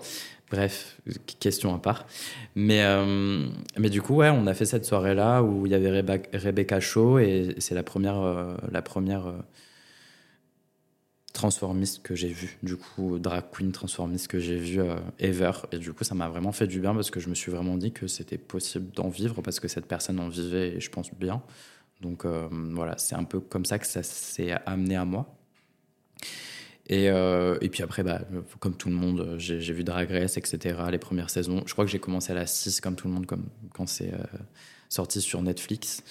Euh, et du coup, je me suis mis à ça. C'était cool. J'ai bien aimé. Après, je trouve qu'il n'y a pas assez de représentation en général dans Drag Race. C'est ça qui manque un petit peu. Il n'y a qu'un type de drag et j'aimerais bien voir d'autres choses. Mais ça m'a amené vers ça. Et j'étais en mode. Ah, C'est-à-dire, est-ce que tu arriverais à mettre des mots dessus sur quel type de drag il te manque dans Drag Race? Bah, je pense que j'aimerais voir déjà plus de queens racisées, plus de queens euh, grosses, des drag kings. J'aimerais bien voir des monstres, des créatures, des, euh, plus de personnes transgenres. Euh, enfin, avoir plus de diversité en général parce qu'en fait, je pense que Drag Race, je vais un peu être shady, mais Drag Race, c'est 1% du drag. Enfin, vraiment, si vous voulez voir du, du drag, bah, venez voir du drag en vrai parce que Drag Race, c'est 1% du drag. C'est c'est une émission de télévision. C'est ça. On, on effleure la surface du drag. C'est. Mais c'est une belle intro. Enfin, c'est une intro au drag. En, vrai, moi, ma, ma, mère a regardé euh, Drag Race et tout, etc. Euh, on a suivi ensemble parce que comme je faisais les photos, du coup, je lui dis ah regarde et tout machin. Alors déjà, elle avait rien compris parce qu'elle pensait que j'étais dedans. Donc tu ne comprends rien, maman. Euh, et alors toi, pour citer Tounames, à quel moment tu t'es inscrite au drag alors j'ai commencé du coup il y a un an, un, an et demi même maintenant.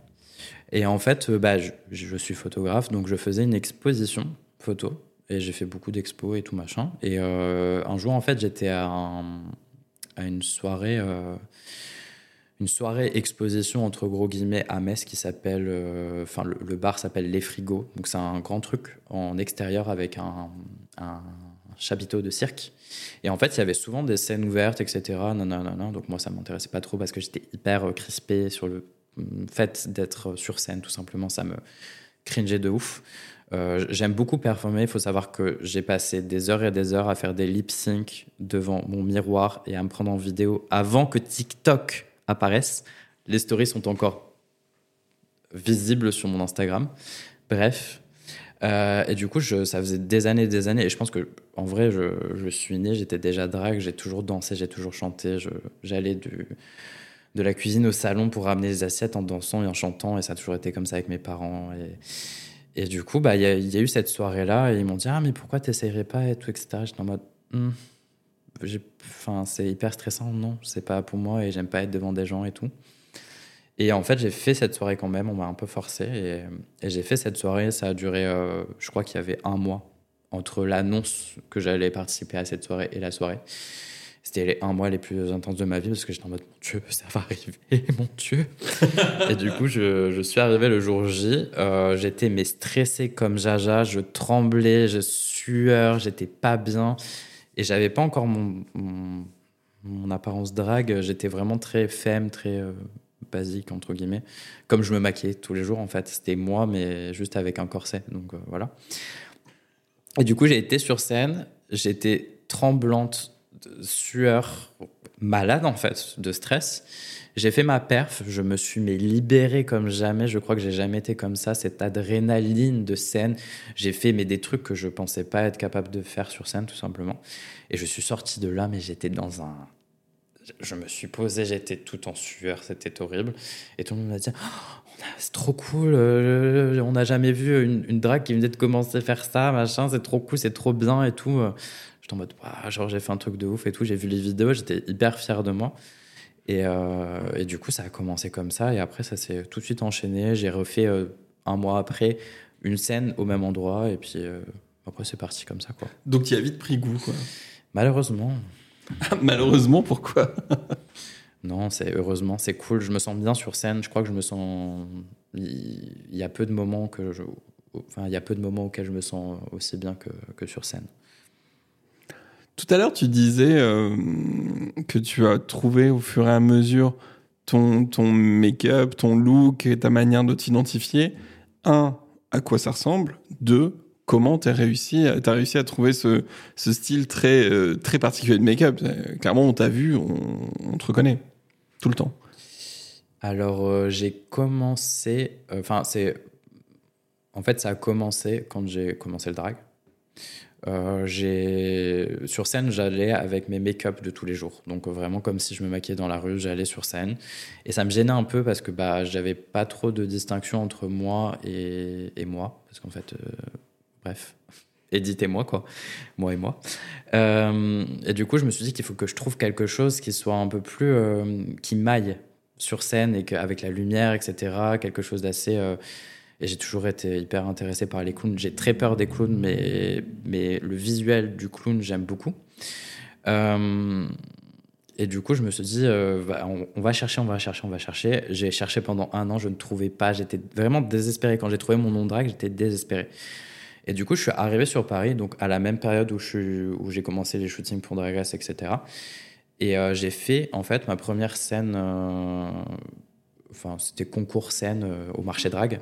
Ouais, scène ouverte organisée par Ghost Electra. C'est ça. Et du coup, j'ai fait ce concours avec un make-up vraiment moi tous les jours, encore une fois. Et après ça, je me suis dit, mais attends, mais il faut que je cherche quelque chose, etc. Et j'ai commencé à me maquiller presque tous les soirs pour chercher un make-up et tout, etc. Et je me suis dit, ah, j'aime beaucoup les trucs un peu colorés, mais vraiment très colorés. Donc j'ai commencé à mettre des fards un petit peu roses et j'aime beaucoup le, le, phare, le phare à le fard très euh, intense quand je, je, fais ça quotidiennement. Donc je me dis, bon, je vais le faire sur le front et tout. En fait, il faut savoir que mon make-up, c'est David Bowie, Marilyn Manson, euh, Boy George. Euh, c'est un gros mélange à clown, Nina Hagen, punk. c'est vraiment un gros mélange de plein de références. Et, et, du coup, bah, j'ai commencé du coup à faire cette, ce, ce, ce, dégradé en fait sur mon front. Et je me suis dit, bon, c'est cool et tout machin. Donc j'ai fait le liner et tout machin. J'aimais bien faire des liners assez symétriques à l'époque euh, en boy. Du coup, j'ai testé sur, sur mon make-up. Et je me suis dit, bon, ça, ça va pas, il y a un truc qui manque et tout. Euh, c'est beau, mais c'est pas moi.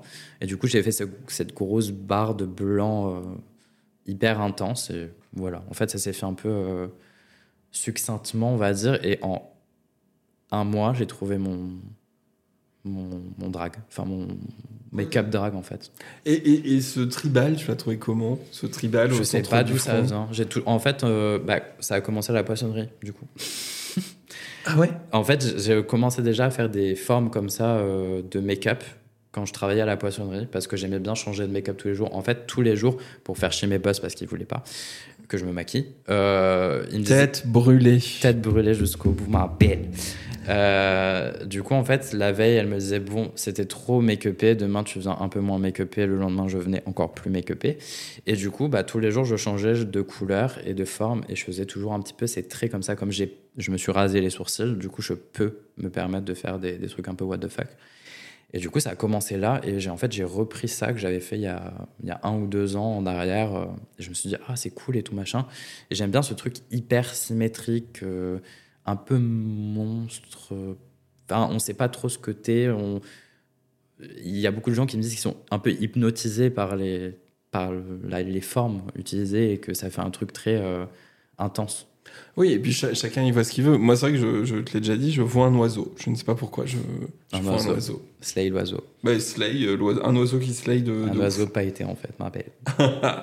et tu, tu disais qu'il y a un truc qui est assez difficile pour toi, c'est réussir à, à diviser ces deux identités qui sont toi. Est-ce que tu arrives à mettre des mots dessus? C'est super compliqué parce que ben, j'ai l'impression en fait que c'est toujours la même personne. Il y a mon colloque du coup Warren qui m'a dit la dernière fois ah mais t'es très différent en drag de out of drag. Et je lui ai dit mais non c'est pas vrai. Enfin genre euh, vraiment l'attitude. Je en fait je joue pas de personnage quand je suis en drag. Je suis vraiment moi-même. Euh, et je suis pas plus moi-même ou moins moi, moi, moi-même. Et en fait, je me rends pas compte. Je suis juste tout le temps moi et j'arrive pas à dissocier les deux. Et j'ai l'impression que c'est juste la continuité de moi-même et que, et que je parle. En fait, quand je parle à quelqu'un out of drag ou en drag, c'est la même chose. On est bien d'accord. Comment? On est bien d'accord? Bah, je pense que. Alors, t'as envie que je dise oui? Bah, j'en sais rien. Dis-moi bah, ce que t'en penses. Parce que moi, je, moi, je, je dirais que tu as une énergie différente. Euh, on voit que c'est la même personne, mhm. mais tu as un côté beaucoup plus frénétique et euphorique en drague. Il y a, un côté genre, euh, genre vraiment euh, tout a l'air hyper intense dans ce que tu dans ce que tu vis et dans ta manière de, de, discuter avec les gens. Plus que là maintenant, mais c'est deux contextes complètement différents, donc c'est pas ah, mais je m'en rends, je m'en rends même pas compte. Mais c'est vrai qu'en drague, t'as as un truc et tout. Et, alors, pour avoir aussi discuté avec toi quand tu te mets out of drag, et eh ben c'est marrant, t'as l'impression que ce truc redescend en même ah temps que tu t'enlèves le make-up. Ok.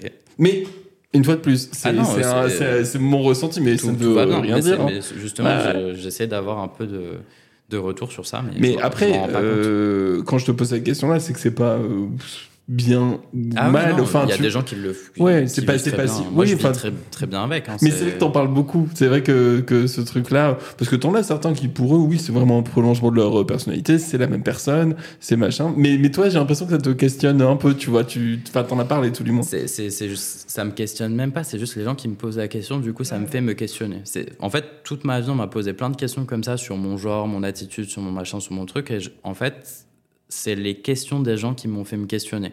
Sauf que de base, je me pose pas de questions, enfin, je vis juste ma vie. Et en fait, c'est ce truc de, bah, je voyais beaucoup d'interviews et tout, où les gens disaient, euh, bah, d'ailleurs le podcast, où les gens disent, euh, bah, c'est pas du tout la même personne, etc. Alors que moi, euh, bah, ça m'arrive souvent que les gens me rencontrent dans la rue out of drag et qui me disent, mais tu vas où? Bah rien, je fais ma vie. Mais du coup, tu, pourquoi t'es... Bah, parce que bah, D'ailleurs, la première fois que je t'ai rencontré, euh, je, t'ai dit, je t'ai dit, bah dis donc, tu t'es apprêté pour notre rencontre. Enfin, bah non, c'est mon quotidien. Ça, je l'ai fait en 10 minutes, hop. Et c'est vrai que ça. Ouais, ouais. En fait, c'est je. Aujourd'hui, j'ai failli me maquiller, tu vois, alors que je sors pas de chez moi. Mais je me suis dit, bon. Bon, non, c'est un peu la flemme. Bon, et t'as bien raison. T'as bien raison. Euh, tu parlais de, tes parents qui t'ont quand même, euh, t'as un rapport quand même très proche avec euh, avec ta famille. Le fait, le drag, est-ce qu'ils te suivent aussi dans ces aventures-là? Ben, à ma à ma grande surprise, en fait, je crois que c'est plus moi qui ai eu du mal avec le fait que mes parents adhèrent à ça, parce que j'étais en mode c'est encore un truc qu'ils vont détester profondément. pas, pas, forcément détester, mais en mode bon, pas, pas, pas accepter tout de suite et que ça va être encore une épreuve de plus. Et en fait, euh, bah, c'est ma mère qui me demande tout le temps des vidéos, des photos, etc. de mes performances. Ou bah, ils sont déjà venus me voir performer euh, au frigo pour mes premières performances. Et, du coup, moi, je suis un peu en mode, c'est un peu mon cocon à moi de, je suis à Paris et je fais mes trucs. Et ça me fait un, peu stresser en mode, euh, oui, si tu veux, pas de souci. Mais du coup, euh, genre, euh, ma mère me pose souvent la question pourquoi tu es tout le temps à poil? Et en fait, j'envoie des, presque des nudes à ma mère parce qu'en fait, sur scène, je suis souvent à poil. Je suis un peu en mode waouh, genre, c'est un peu intense pour moi de, de montrer cette facette-là de moi. Même si, en vrai, ma mère m'a toujours aidé pour faire mes, mes, mes, essayages, mes costumes, etc. Parce que, bah, comme je suis couturier, je fais des fois des costumes. Et elle m'a déjà vu euh, cul nu parce qu'il n'y a pas le choix en fait, ou ce genre de choses. Et j'ai l'impression que c'est quelque chose d'hyper euh, personnel, le drag, pour moi. Est-ce que le, le, fait aussi que toi-même, tu sois en construction de ton drag, que tu te poses des questions, que tu avances, et aussi que tu t'interroges au fur et à mesure que tu crées ton personnage, tes performances, fait que tu n'as peut-être pas forcément tout de suite les réponses à apporter à ta maman parce que tu es toi-même en construction. Sachant qu'en plus, en, ce moment, je suis en gros questionnement de est-ce que je continue le drag ou pas. Pourquoi tu te poses des questions sur ton avenir dans le drag? Je sais pas. Euh, en fait, je sais pas si je suis vraiment drag ou pas. Je pense que je fais du drag, je ne sais pas. Je ne je sais pas si je me considère plus comme un performeur ou comme un drag. Parce qu'en fait, quand je vois le drag autour de moi, je me dis que c'est très, euh, c'est très futile. Des, gens font du drag et c'est très futile. Et je veux pas shader ou, donner des noms, je m'en fous. C'est pas. J'ai bien envie de voir dans quelques années qui sera encore là et qui sera plus là. Tu vois. Je vois qu'il y a des gens qui font du drag pour la célébrité et le succès. Moi, je fais du drag parce que c'est dans mes tripes, parce que j'en ai besoin pour vivre. La photographie, j'en fais parce que j'en ai besoin pour vivre. C'est viscéral en fait. Si je fais pas du drag ni de la photographie, je suis malade, je suis pas bien. Je, suis, je, sais que je suis né pour ça. Pas, pas forcément pour briller, mais pour faire ça, pour, euh, pour faire du drag, pour créer en général. Et, en fait, ça m'embête un peu d'être euh, entouré de gens en fait qui, qui ne réfléchissent pas au passé de la communauté LGBT, donc tout ce qu'il y a derrière tout ça, parce que c'est très politique tout ça, et qui font ça très euh, futilement et sans, sans, aucune réflexion en fait. Alors c'est bien de te taper euh, la chatte par terre en grand écart, c'est cool, hein. Slay et tout, work mama, travail maman, les bottes sont en bas de la maison. Les bottes sont en bas de la maison? Apparemment, c'est une, expression anglaise que moi j'ai juste la traduction française, donc je ne sais pas du tout ce que ça veut dire en, en, anglais, mais je le dis quand même. Ok. The boots, the boots, non, non, non, non, I, I don't know. Ok, ok, on pardon. On, m'a dit une fois ça, et la traduction en français, j'ai dit c'est très drôle, je vais garder la traduction en français, j'ai oublié la version originale. Donc oui, non, pardon, du coup je t'ai interrompu. T'inquiète. Mais... Euh... Mais t'as as, l'impression qu'en fait, si tu veux, c'est qu'il y a... Beau... La, la, la popularité du drag en ce moment fait aussi un peu oublier le, le sens. Le message. Le message. En fait, moi, je. C'est même pas le drag en général, mais c'est même le monde de l'art par rapport à Instagram surtout. Enfin, à tous les réseaux sociaux, etc. J'ai l'impression que tout se dilue. Les gens, ils essayent même pas de faire de nouvelles choses. Ils essayent de ressembler à quelqu'un qui existe déjà, ou à faire des mood boards, ou à faire des machins, ou à essayer le make-up de quelqu'un. Euh, on m'a déjà volé mon make-up. J'étais en mode, mais meuf, en fait, j'ai pas passé euh, un an de réflexion intense pour que tu fasses le même make-up moi. Fais autre chose en fait, sois intelligente. Et c'est cool de rendre hommage à quelqu'un et tout, etc. Mais juste fais autre chose, fais euh, créer toi-même. Tu es capable de créer des choses. Et je, suis d'accord et tout que tout le monde peut faire du drag, clairement, et que ça fait du bien de faire du drag. Et vas-y, éclate-toi, fais-le pour, pour le plaisir. Mais à un moment, tu peux pas oublier tous les combats qu'il y a derrière, c'est pas possible. Donc renseigne-toi, fais ça pour les bonnes raisons, fais pas ça pour la célébrité parce qu'en vrai, euh, ça arrive à une personne sur je sais pas combien. Et, juste crée et fais de nouvelles choses et essaye de ne pas ressembler aux millions de drags qui y a à côté euh, qui font tous, toute la même chose qu'en fait. C'est ce truc euh, incessant de, de, copie permanente en fait. Ça me j'ai beaucoup de... bah, du coup j'ai fait une petite liste pour la fin de l'interview pour dire toutes les dragues et tout machin mais en fait il y a beaucoup de dragues aujourd'hui qui me réconfortent et qui me disent que tu peux continuer parce qu'il y a quand même des gens qui sont euh, un peu un peu chelous un peu bizarres et qui essayent de nouvelles choses et qui je sais pas qui quand tu vas les voir sur scène ils te donnent des émotions des sensations des sentiments tu vois je, comprends complètement, euh, complètement ce que tu dis, mais après, pour moi, il y a aussi plein de choses euh, où j'ai envie de dire, euh, ça peut prendre son temps, tu vois. C'est que la première fois euh, euh, qu'on se met en drague, est-ce que la première fois on a tout de suite le message qu'il y a derrière? Est-ce qu'on a envie de le raconter? Tu vois, et je pense que peut-être certaines personnes vont aussi arrêter au fur et à mesure en disant bon, bah, en fait, c'était c'était une c'était une période, c'était une mode parce que aussi quand quelque chose qui devient populaire devient aussi à la mode. Et comme comme être émo à une époque, comme non mais je, pense qu'il y a vraiment il y a vraiment aussi un peu de, un peu de ça là-dessous. Et après, il y en a d'autres qui sont euh, des artistes, c'est-à-dire il y a des artistes euh, des, qui viennent raconter des histoires, et peu importe la manière dont ils le racontent, qu'ils soient en king, en créature, de peu importe de quel euh, courant ils se réclament, ils ont quelque chose, un message à délivrer. Et t'en as d'autres, bah, c'est plus l'effet de mode et tout, c'est cool, c'est autre chose. Mais pour moi, il y a encore un, un, univers qui est incroyable à découvrir, à développer. il y a des cabarets, genre Madame Arthur, incroyable. Madame Arthur, le secret aussi. Qui se renouvelle. La bouche cabaret, euh, le cabaret des poussières, de poussière, qui, est un, qui sont incroyables et qui se renouvellent à chaque fois et qui prennent de nouveaux artistes tout le temps. Et je trouve ça intéressant, justement, d'aller sur de nouveaux thèmes, d'être transgressif aussi, parce qu'en fait, l'art et l'art du drag, c'est très transgressif. On, on, est, enfin, on est toujours en, en dents on n'est jamais. Euh, même par exemple, moi, je me balade souvent euh, en drag dans le métro, etc. Et je trouve ça important, justement, que ça ne perde pas le message principal du drag et de l'art en général de ouvrir les, les, yeux aux gens et être transgressif et euh, brûler les barrières qu'il y a et s'ouvrir en fait au monde et s'ouvrir à, à, tout quoi. C'est juste que si tu choisis de faire du drag, renseigne-toi, il y a une histoire derrière. Très cher Edith, nous arrivons bientôt à la fin de cette émission. Et du coup, c'est le moment des recommandations. Est-ce que tu as des choses à recommander? Oh là là, mais il y a un petit papier qui a été avec des lignes et tout. Des gens... ah non, les gens bossent, hein, vraiment. Hein. C'est-à-dire que vraiment, je suis hyper impressionné. Il prend ce concept, hein, il prend. Hein. J'ai regardé, enfin j'ai regardé, j'ai écouté Miroslav hier, du coup. Et elle avait fait un papier, j'ai fait un papier du coup. Je me suis dit que c'était plus. C'est bien. J'ai vraiment fait une liste de courses, ma belle. Ah ouais, c'est waouh. Allez, let's go. C'est parti. Papier Alors, crayon. Coup, mes petites recommandations pour les films. En ce moment, il y a Poor Things, donc Pauvre créature au cinéma, qui est incroyable. C'est un film de ouf avec Emma Stone. Il est dinguissime, genre vraiment. Il y a aussi Everything Everywhere ah, Everything Everywhere All at Once, qui est oufissime, qui est sorti il y a longtemps, mais il est juste dinguissime aussi. C'est des univers euh, de ouf. Ah ouais, c'est bien barré. Avec Michel Yeo, euh, ouais. non, c'est dingo. Enfin, ouais. C'est Everything, Everywhere, non, Everything, Everywhere, All, at, once. Incroyable. Et du coup, je vais faire des recommandations drag surtout parce que j'ai envie que mes copines se fassent bouquer. Let's go. Du coup, il y a Masha Kills qui est incroyable. C'est une euh, drag burlesque qui fait des, des choses de ouf malade. Donc, allez suivre sur Instagram. Il y a Mistizy du coup, notre pote russe qui est oufissime aussi, qui est créature monstre, on ne sait pas, euh, je, je l'adore. Euh. Et sinon, il y a Miroslav Toi les mains, du coup, qui était dans l'interview il n'y a pas si longtemps que ça. Euh, vous le connaissez maintenant. Il y a la capitaine Grimm, bien sûr, qui est oufissime, qui fait des costumes aussi. Euh, il y a son compte de costumes qui s'appelle Drapeau Blanc. Donc, euh, s'il y a des drags qui veulent des costumes, allez-y. Il y a Vilaine qui est oufissime, qui a été à la Drag Me Up, du coup, euh, l'année dernière.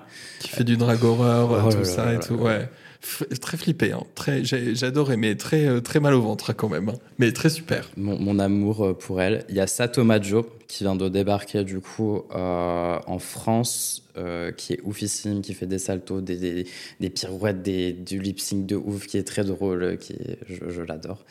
Et il y a Mona Ladol aussi du coup. Incroyable. Mona Ladol qui est une, une artiste berlinoise.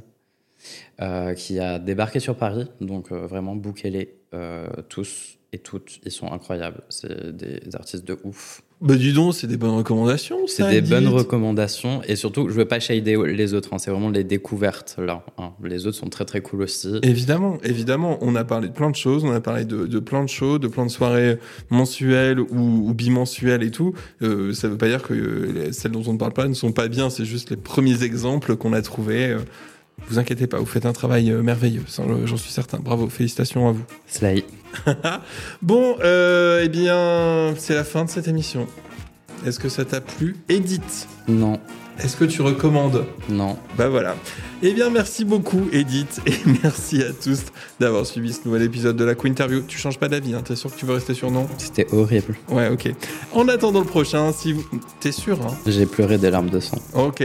Si vous avez aimé. Bon, bah, du coup, pas Edith. Si vous avez aimé, bah, likez le, le podcast, abonnez-vous. En gros, faites tout ce que le monde moderne a fait de vous. Et à bientôt pour une prochaine Queen Interview. Bye bye. Bye bitches. Bisous.